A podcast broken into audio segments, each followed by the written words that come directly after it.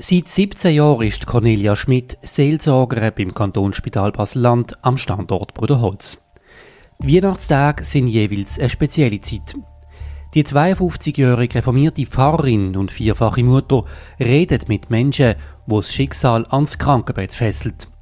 Manche können bald wieder heim, andere hat es schwer getroffen und bei einigen geht das Leben am Ende zu. Was beschäftigt Patienten im Bruderholzspital? Wenn sie Cornelia Schmidt während der Festtag um ein Gespräch bitten. Und wie geht sie damit um mit all dem, wo sie an Schönem, aber auch Traurigem erfahrt? Darüber reden wir mit der Theologin, wo uns im Bruderholz empfangen und uns einen Einblick in ihre langjährige Arbeit gewährt hat. Das ist Prime News aktuell. Mein Name ist Christian Keller. Cornelia Schmidt, vielen Dank für die Gelegenheit zu diesem Gespräch, dass Sie sich Zeit nehmen, hier in Ihrem Büro über diese Themen zu reden, was Sie erleben mit Patienten während der Weihnachtszeit. Herzlich willkommen. Danke vielmals für die Einladung zu diesem Gespräch. Ich möchte gerne zuerst mit Ihnen über das Interview reden, das Sie gegeben haben, und zwar relativ kurz nach dem Peak von Corona. Da haben Sie darüber geredet, wie das gesehen ist im Jahr 2020. Sie sind ja schon eine Zeit lang hier im Bruderholzspital, also 17 Jahre insgesamt, und Sie haben dort gesagt, ihr 15. Jahr, das sei mit Abstand das bewegendste gesehen, das emotionalste. Ähm, weil dort an Weihnachten die Leute nicht heimgegangen sind, wie es sonst üblich ist. Also man geht immer heim, wenn es irgendwie geht, ähm, sondern man musste bleiben, man hat keinen Besuch dürfen empfangen. Das ist sehr schwierig gewesen. Und meine Frage an Sie ist, wie ist jetzt die Stimmung in diesem Jahr? In diesem Jahr ist es natürlich ganz anders, weil in diesem Jahr ist eben sozusagen wieder der normalere Zustand, dass alle Patientinnen, die irgendwie können heim oder wenigstens an einen Urlaubstag dürfen gehen, äh, verlassen das. Das ist das Interesse von allen Ärztinnen und Ärzten und von der Pflege, dass die, die das gerne möchten und es möglich ist, dass man das für sie kann, äh, arrangieren ähm, Sonst muss ich sagen, sind trotzdem auch viele Sachen eigentlich recht ähnlich, weil wir natürlich nicht im 2020 einfach alles auf den Kopf gestellt haben. Wir haben Weihnachtszeit hier wie jedes Jahr. Wir haben eine schöne Dekoration außen innen in der Gang. Wir haben in der Kapelle einen schönen Weihnachtsbaum. Wir haben einen schönen Stern, eine Krippe. Äh, die Pflege und die Leute, die auf den Abteilungen arbeiten, geben sich große Mühe, dass eben alle Orte ein bisschen dekoriert sind und dass wir ein bisschen schöne Stimmung auch visuell können anbringen Wir sind hier im Spital. Da gibt es ähm, ja, schwierige Fälle, es gibt auch schöne Fälle. Was sind Themen, die die Leute in diesen Tagen mit Ihnen möchten besprechen ähm, wenn sie an Sie gelangen? Also, ja, mir kommt jetzt zum Beispiel gerade eine Frau in den Sinn, die ist eben hier auch, wie viele jetzt, auf dem Glatteis ausgerutscht. Die hat sich den Arm gebrochen. Die ist vielleicht so Mitte 50, mit im Leben, mit im Berufsleben, ist komplett rausgerissen worden durch den Unfall. Und er hat dann zuerst wirklich eine ganz schwere Zeit gehabt. Also mal abgesehen von Schmerzen und einer Operation und allem, was das mit sich bringt, jetzt rein körperlich, ist es ihr wirklich auch seelisch einfach nicht so gut gegangen. Weil sie hat gewusst, die Weihnacht die wird jetzt einfach ganz anders. Sie kann nichts machen, sie ist sich gewöhnt gewesen, um daheim alles schön herrichten, zum Lieblingsessen kochen etc. Und mit ihr habe ich dann so beim zweiten oder dritten Mal, wo wir geredet haben, plötzlich gemerkt, wie eine Veränderung kommt. Sie hat nämlich mir dann gesagt, also wissen Sie, ich bin eigentlich jetzt noch ganz froh. Jetzt bin ich einfach mal aus dem Ganzen draußen. Jetzt müssen einfach mal alle anderen alles überlegen, alles planen, alles einkaufen und alles kochen, weil ja, es hat sich einfach so ergeben. Und das gibt eine neue Dynamik in der Familie, oder? Das gibt wie neue Verantwortlichkeiten äh, von den einzelnen Personen und das hat ihr dann plötzlich einfach gefallen. Natürlich, die Umstände hat sie lieber anders gehabt, aber ich finde, das ist noch eine schöne Geschichte, dass ähm, manchmal, nicht immer, wirklich nicht immer, aber manchmal kann irgend so etwas auch eine interessante äh, Veränderung bewirken. Können Sie ein sagen, warum hat jetzt zum Beispiel die Frau Sie ähm, kontaktiert? Ich nehme an, das macht man so. Es ist nicht so, dass sie einfach vorbeikommen, oder? Oder wie ist das geregelt? Und was ist jetzt bei dieser Frau der Grund gewesen? Warum kommen die Leute zu Ihnen? Also sie ist zum Beispiel jetzt in den Gottesdienst gekommen. Wir haben ja hier jeden Sonntag einen Gottesdienst und selbstverständlich auch im Advent, wo dann auch schon alles recht schön so dekoriert ist und so und mit schöner Musik. Und sie hat dann nach dem Gottesdienst gesagt, ja, sie würde sich jetzt sehr freuen über einen Besuch. Und so bin ich jetzt zu ihr gekommen. Wir machen es so, dass wir werden sehr häufig von, der, von den Ärztinnen und Ärzten oder von der Pflege oder auch von den Therapeutinnen angerufen oder eine Mail geschrieben, wo sie uns dann bitten, zu gewissen Patientinnen und Patienten vorbei zu schauen. Manchmal rufen Patienten auch selber an.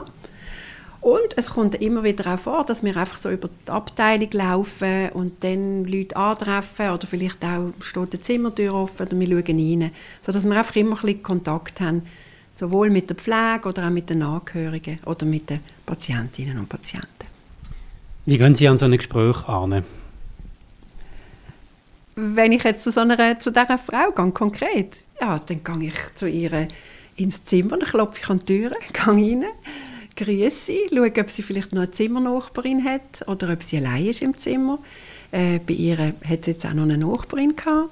Ähm, dann grüße ich selbstverständlich auch die Nachbarin und, und sitze dann einfach zu ihr an, nehme einen Stuhl neben das Bett und frage eigentlich einfach das erste Mal, wie geht es denn Ihnen jetzt gerade so im Moment? Und dann fangen eigentlich die meisten Leute an zu erzählen.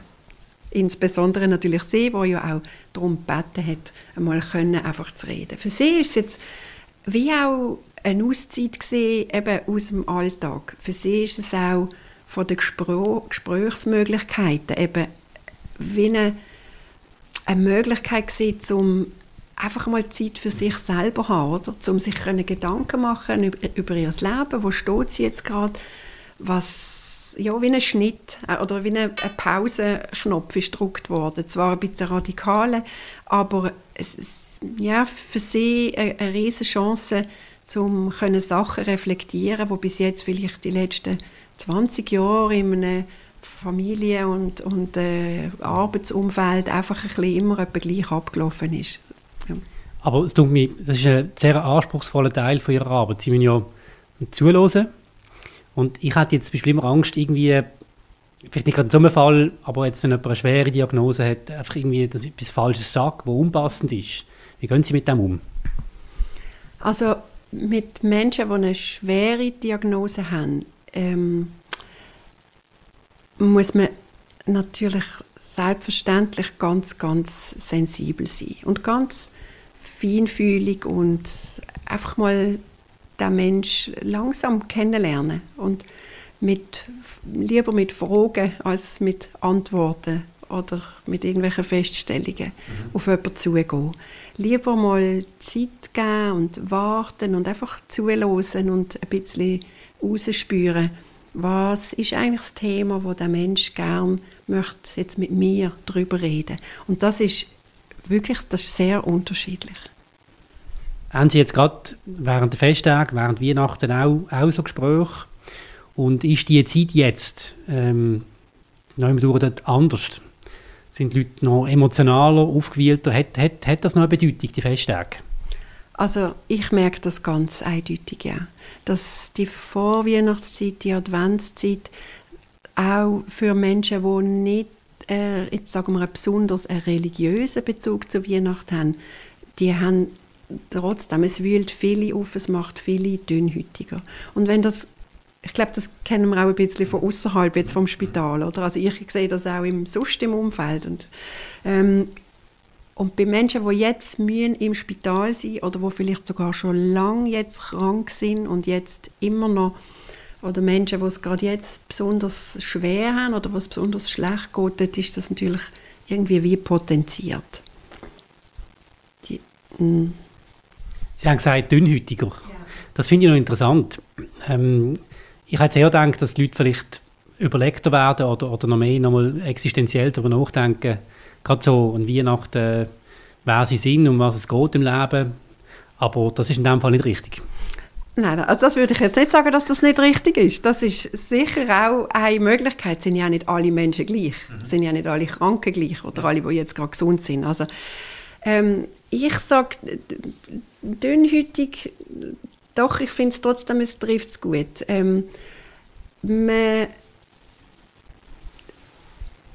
ist vielleicht hier und her gerissen zwischen der Stimmung, wo irgendwie vermittelt wird, dass jetzt ist irgendwie eine erwartungsvolle Zeit, jetzt ist eine Zeit mit viel Lichter, jetzt ist eine Zeit, wo man sich vorbereitet auf etwas ganz Schönes, wo man vielleicht möchte Geschenke kaufen oder sich irgendetwas wünscht. Also das ist ja sehr, ja, sehr beladen auch mit ähm, glücklich sein irgendwie. Mit, mit der Erwartung, dass man jetzt, jetzt ist irgendwie einfach, jetzt ist es ganz schön und jetzt wird es dann noch schöner. Hm?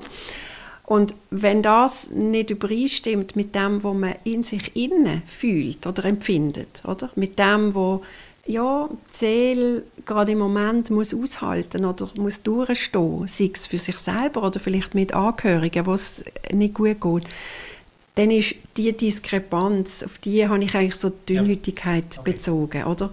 Das hat dann weniger zu tun mit dem, was reflektiere ich jetzt und so. Das ist etwas, was ein bisschen mehr im Kopf stattfindet, so Reflexionen, oder? Aber so das Fühlen und das Empfinden von dem, was ist und jetzt nicht mehr ist, oder von dem, was nicht ist und ich mir würde wünschen, oder von dem, was mal war und wo nie mehr wird sein, weil jetzt plötzlich alles ganz anders ist, zum Beispiel das Jahr, oder? Das auf das habe ich eigentlich ein bisschen wollen, äh, aufmerksam machen, dass das in dieser Zeit jetzt äh, für, doch für viele Menschen wirklich nicht einfach ist. Sie haben selber vier Kinder, Familie. Wie grenzen Sie sich ab, auch in so einer Zeit, wenn Sie hier schwere Fälle erleben und dann gehen Sie heim? Wie schaffen Sie es denn selber, nicht dünnhütig zu werden, sich anstecken lassen von dem? Wie, wie machen Sie das?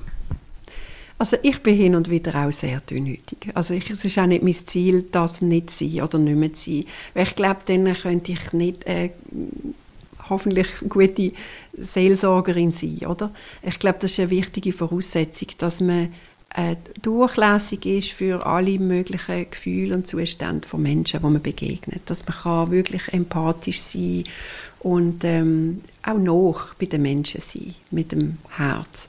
Ähm, aber klar, ich nehme das nicht alles heim. Ein Teil nehme ich manchmal heim. Gewisse Geschichten, die ich höre, gewisse Menschen, die ich hier kennenlerne, äh, die trage ich schon mit mir um. Manchmal auch noch für eine, für eine lange Zeit. Und, und an gewisse erinnere ich mich auch jetzt, wo vielleicht ich vor 15 Jahren hier kennengelernt und begleitet habe, die kommen mir immer noch in gewissen Moment in den Sinn. Oder? Wenn ich irgendetwas sehe, denke ich, ah, oder da kommt mir ein Mensch in den Sinn, vielleicht ist der schon ganz lange her gestorben und das ist schon lange abgeschlossen, aber irgendwo äh, habe ich ihn immer noch ein bisschen bei mir, oder?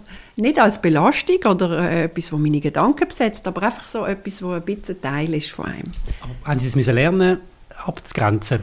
Ich meine, haben Sie ein Gespräch mit jemandem, der jetzt ja, in einer sehr schwierigen Situation ist, wo es um vielleicht um Leben und Tod geht, oder wo es klar ist, es wird, es wird zu Ende gehen bald. Mhm und dann kommen sie heim.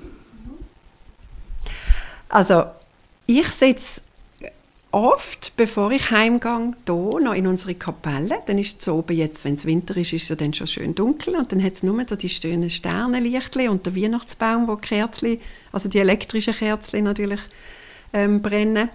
Und das ist eine wunderbare Stimmung. Und in der innen einfach ganz allein für mich einfach noch zehn Minuten, eine Viertelstunde ansitzen, das ist wie eine, äh, das hat etwas ganz Erholsames.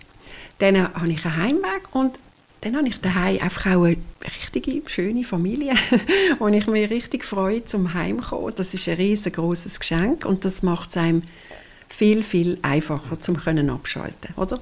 Nicht vergessen und nicht einfach abschalten mit einem Schalter, sondern einfach wie auch ja, es gibt Geschichten, die gehören an diesen Ort und dann habe ich daheim aber die Geschichte mit meiner Familie oder mit meinem Leben, wo dann an diesem Ort ist, nämlich in unserem Daheim. In Vorbereitung auf das Gespräch heute haben wir in der Redaktion diskutiert. Wir haben uns gefragt, wie viel, das ist eine ganz wichtige Frage für uns, wie viel hat eigentlich Ihre Arbeit wirklich mit Religion zu tun? Also es ist ja eigentlich noch immer noch verrückt, die Kirchen die lehren sich immer mehr, also die Leute treten aus, aus den Institutionen, haben aber wahrscheinlich doch ein sehr großes Bedürfnis, gerade auch im Spital, gerade in so einer Zeit wie jetzt Weihnachten, über ihre Anliegen, äh, die intimsten Sachen zu reden. Wie viel hat Ihre Arbeit mit Religion zu tun? Ja, jetzt müsste man da vielleicht einen größeren Exkurs machen, das möchte ich aber jetzt nicht drüber. Was ist eigentlich Religion, oder? Also, ja, Religion. Oder mit dem Glauben? Ja, mit dem Glauben. Ich höre von vielen Leuten, dass sie mit der Kirche als Institution scheint nicht mehr so viel können anfangen und dann unter anderem auch wegen dem wenn austreten oder vielleicht schon austreten sind. Ich höre aber von den aller, allermeisten Leuten, dass sie mit dem Begriff an etwas glauben oder auch eine Spiritualität in sich spüren und zum Teil leben, sehr viel können anfangen. Und insofern ist es natürlich, ja, bin ich zusammen mit meinen Kolleginnen und Kollegen hier jetzt im, im Spital, glaube ich dann schon eigentlich eine gute Ansprechpartnerin für alle Themen, die nicht einfach nur rein psychologisch sind oder rein medizinisch sind. Und das ist ein riesen Feld. Hm? Also eben, ja, ich habe jetzt vorher ja schon einige Sachen ja, angesprochen und möchte mich jetzt nicht wiederholen. Aber es geht mir nachher darum, ist es aus Ihrer Sicht, oder wie gehen Sie mit dem um? Ich erkenne dem ein bisschen einen Widerspruch. Also wir haben, wir haben Weihnachten, wo ja doch eigentlich etwas sehr, also sehr, sehr, sehr viel mit dem Glauben zu tun hat ähm, in unseren Breitengraden. Und ähm, eben die Leute bekennen sich immer weniger zu der Kirche, sie treten aus.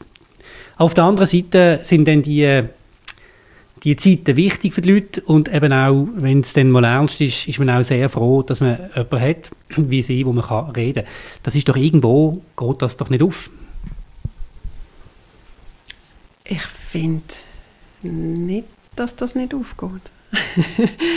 ich, ich sehe meine Aufgabe hier als Seelsorgerin im Spital, dass ich einfach als Mensch für Menschen da bin, wo ihre einfachen und ihre schwierigen Themen, die sie haben in ihrem Leben, möchten können besprechen.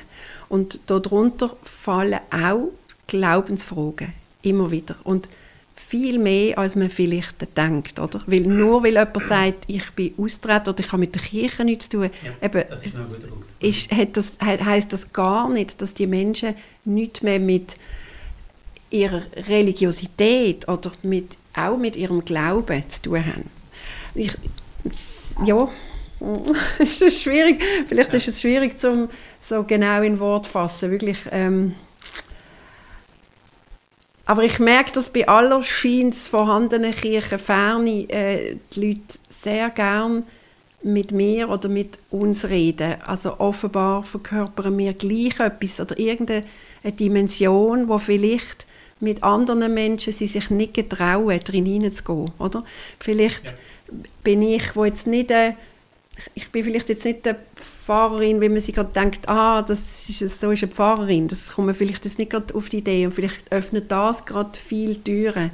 Oder dass ich einfach, ich komme zwar als eigentlich normale Frau, aber ich bin trotzdem Theologin. Und das macht den Menschen wie eine, wie ein Fenster auf oder wie eine Türen auf in eine Dimension, wo sie in sich tragen, wo sie auch irgendwo in sich fühlen, wo sie auch eine Sehnsucht oder ein Bedürfnis haben danach zum können über Fragen von, der, von ihrer Existenz, über Fragen vom Leben und Sterben, über Fragen auch von, ja, gibt es irgendeine Gerechtigkeit oder warum passieren Sachen in meinem Leben und in jemand anderem seinem Leben nicht oder also alles, die ganz, ganz die tiefsten, existenziellsten Fragen ähm, tragen die Leute in sich getrauen sich aber das nicht mit jedem anderen Mensch anzusprechen. Da ist eine Scheu da, heutzutage. Weißt, du, früher, ja, Vielleicht ist das früher anders möglich gewesen, vielleicht aber auch nicht. Aber auf jeden Fall, heute ist es so in meinem ähm, Arbeitsalltag, dass ich jeden Tag so Gespräche habe mit Leuten, die genau aus dieser Motivation genau auf mich oder eben auf uns Seelsorgende zukommen, weil sie das in dem geschützten Rahmen von einem Gespräch, wo, wo mit uns möglich ist, wo ja immer auch unter dem Seelsorgegeheimnis steht, eben gerade ähm, ganz wichtig ist für sie, dass sie, das, dass sie die Gelegenheit haben. Und darum, jetzt nochmal schnell der, der Link so auch zum Spital. Es ist immer ein besonderer Ort da, oder? Man ist da immer wie in einer, eben, in irgendeiner Art Auszeit aus seinem Alltag, oder? eben, sei es nach einem Unfall, sei es während einer Krankheit, aber man hat da wie auch einen Raum, wo dann auch nicht immer die ganze Familie da ist oder wo nicht immer der Partner da ist und es gibt einem so ein bisschen einfach Freiraum, um ja. über Sachen mal ganz anders oder vielleicht intensiver sogar nachzudenken und auch zu reden. Das ist Prime News aktuell mit der Cornelia Schmidt. Reden wir noch ein bisschen, was das alles auch für Sie persönlich bedeutet. Das haben wir uns auch gefragt in der Redaktion. Sie bekommen so viel mit. Sie haben jetzt da uns ja auch ein bisschen einen Einblick gegeben. Wie hat das Ihr Leben beeinflusst? Dass Sie immer zwischen Leben und Tod eigentlich die intimsten Geheimnisse der Menschen erfahren, die sie als Vertrauensperson wahrnehmen, ihnen Sachen erzählen, die sie vielleicht der Beste von ihnen nie würden erzählen. Wie hat das Ihren Blick aufs Leben beeinflusst?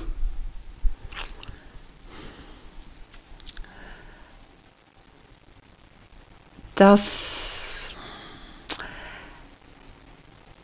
hat vielleicht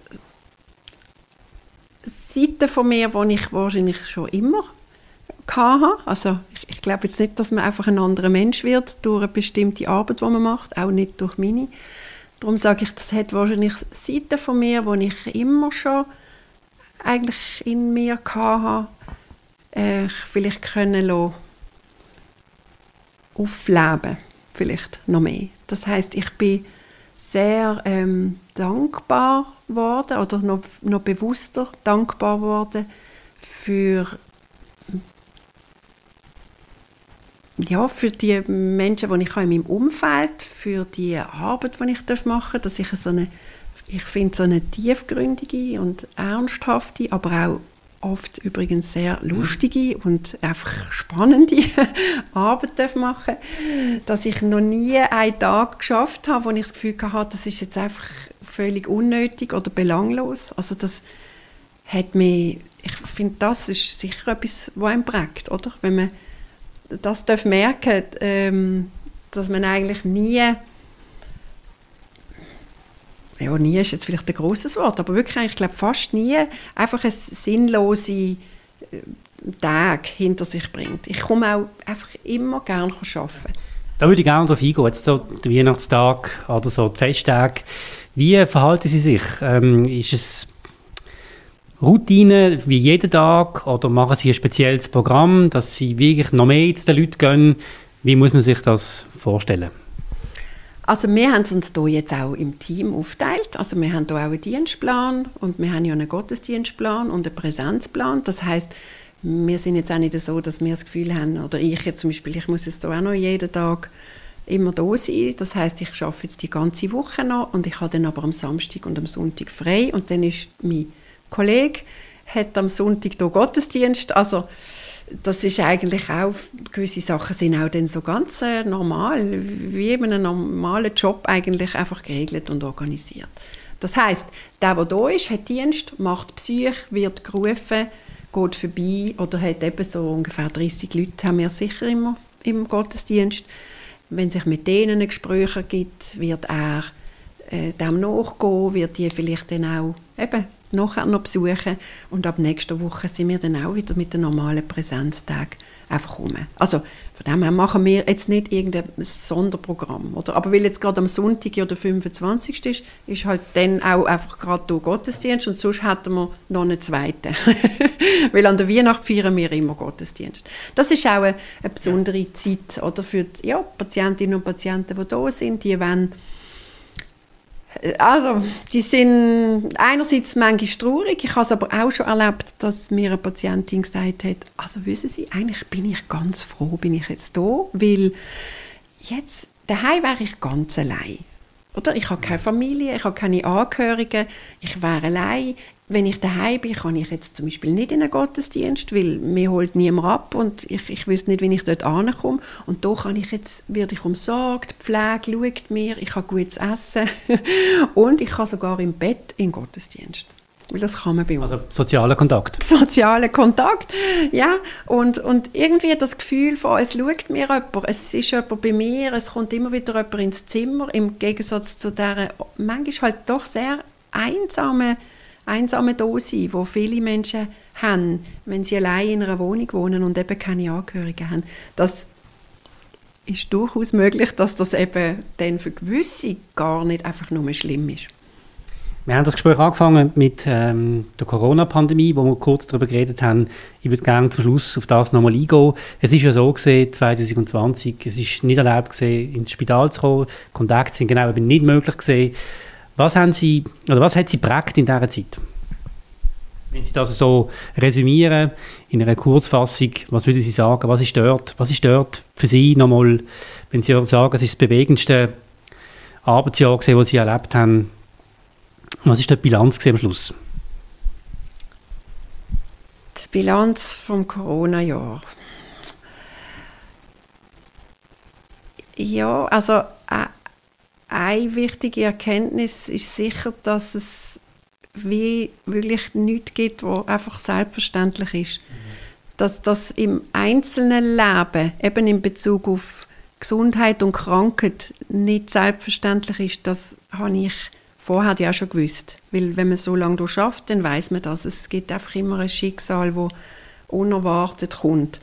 Und dass es aber so etwas Großes und auch allumfassendes ist, was das ganze Spital und die ganze Region betrifft, das finde ich, ist neben anderen Sachen schon sehr prägend gewesen. Ähm, ja, dass man dort damals in dem März da ist arbeiten und es war einfach eine riesige Stille gesehen und, und man hat wie gewusst, jetzt wird irgendetwas wird ab jetzt anders. Das finde ich ist vielleicht schon sehr prägend gewesen, wenn ich jetzt so zurückdenke. Sind Sie selber ans Limit gekommen dort? In den ersten Wochen würde ich sagen, ist es schon recht noch am Limit gewesen, ja. Weil wenn man natürlich hier geschafft hat, gerade im Standort Bruderholz, wo es nur Corona-Patienten gab, in einer Zeit, wo wir wirklich damals noch gar nicht gewusst haben, wie kommt das raus, wie ist das ansteckend, was passiert auch mit uns. Und gleichzeitig bin ich jeden Tag gewesen, ich habe jeden Tag Patienten gesehen gut geschützt, das ist klar. Wir haben uns sorgfältig eingekleidet äh, vor jedem Besuch, aber trotzdem, es ist ein Ungewissheitsfaktor da gewesen, der groß war und der auch belastend war. Aber, und das muss ich auch sagen, vielleicht noch auf die andere Frage zurück, vom, was ist denn da prägend gewesen, der Zusammenhalt, der hat können entstehen zwischen den einzelnen Mitarbeitenden hier im Haus zwischen den unterschiedlichen Disziplinen und, und ähm, ja, Bereichen, wo wir alle drin arbeiten, dass wir am Schluss, es haben ja dann auch alle gleich ausgesehen, he? es haben alle die gelben Kittel angehabt, alle eine Maske, alle Haube, alle, oder? Also es hat etwas ein bisschen Vereinheitlichens gehabt. Äh, das hat aber auch einem einen Zusammenhalt gegeben. Wir, wir arbeiten alle am Gleichen und wir hoffen alle aufs Gleiche, nämlich, dass wir das irgendwie gut durchstehen und dass das irgendwie gut vorbeigeht. Und ich finde, das ist auch, da ist auch neben viel sehr, sehr Schwierigem und Herausforderndem ist auch, hat es auch glücklich gemacht, finde ich. Oder es hat einem sehr zufrieden gemacht, das dürfen zu erleben, dass der Zusammenhalt eben da ist und dass wir füreinander da sind und einfach uns nicht abhalten für die Patientinnen und Patienten da zu sein, egal was ist, äußerlich und innerlich. Oder? Wir, wir, wir machen es einfach und wir machen es zusammen. Cornelia Schmidt, wir sind fast am Ende von dem Gespräch. Letzte Frage, wie feiern Sie selber Weihnachten? ich feiere Weihnachten mit meiner Familie, also mit meinen Kindern, mit meinem Mann, mit meinen Eltern, ganz klassisch. Am 24. gehen wir zu oben um halb elf in einen Gottesdienst, alle zusammen. Und ja. Was gibt es zu essen? also am 24. gibt es einen Fisch, einen schönen pochierten mit ähm, Safransauce und Reis und Nüsslisalat. Und am 25. sind wir bei meinen Eltern. Da weiß ich jetzt noch nicht genau, was es gibt. Tönt doch alles sehr gut. Frau Schmidt, ganz herzlichen Dank, haben Sie sich Zeit genommen und uns einen Einblick gegeben in Ihre Arbeit. Das war es gesehen von Prime News aktuell. Ich wünsche Ihnen ganz schöne Festtage. Vielen Dank. Danke Ihnen vielmals und auch eine schöne Weihnacht. Wir danken euch herzlich fürs Interesse. Prime News aktuell könnt ihr auf allen gängigen Podcast-Kanälen kostenlos abonnieren. Macht das doch, das würde uns sehr freuen. Dann sind ihr immer auf dem Laufenden mit unseren neuesten Themen. Wir wünschen euch wunderbare Festtage. Auf Wiedersehen.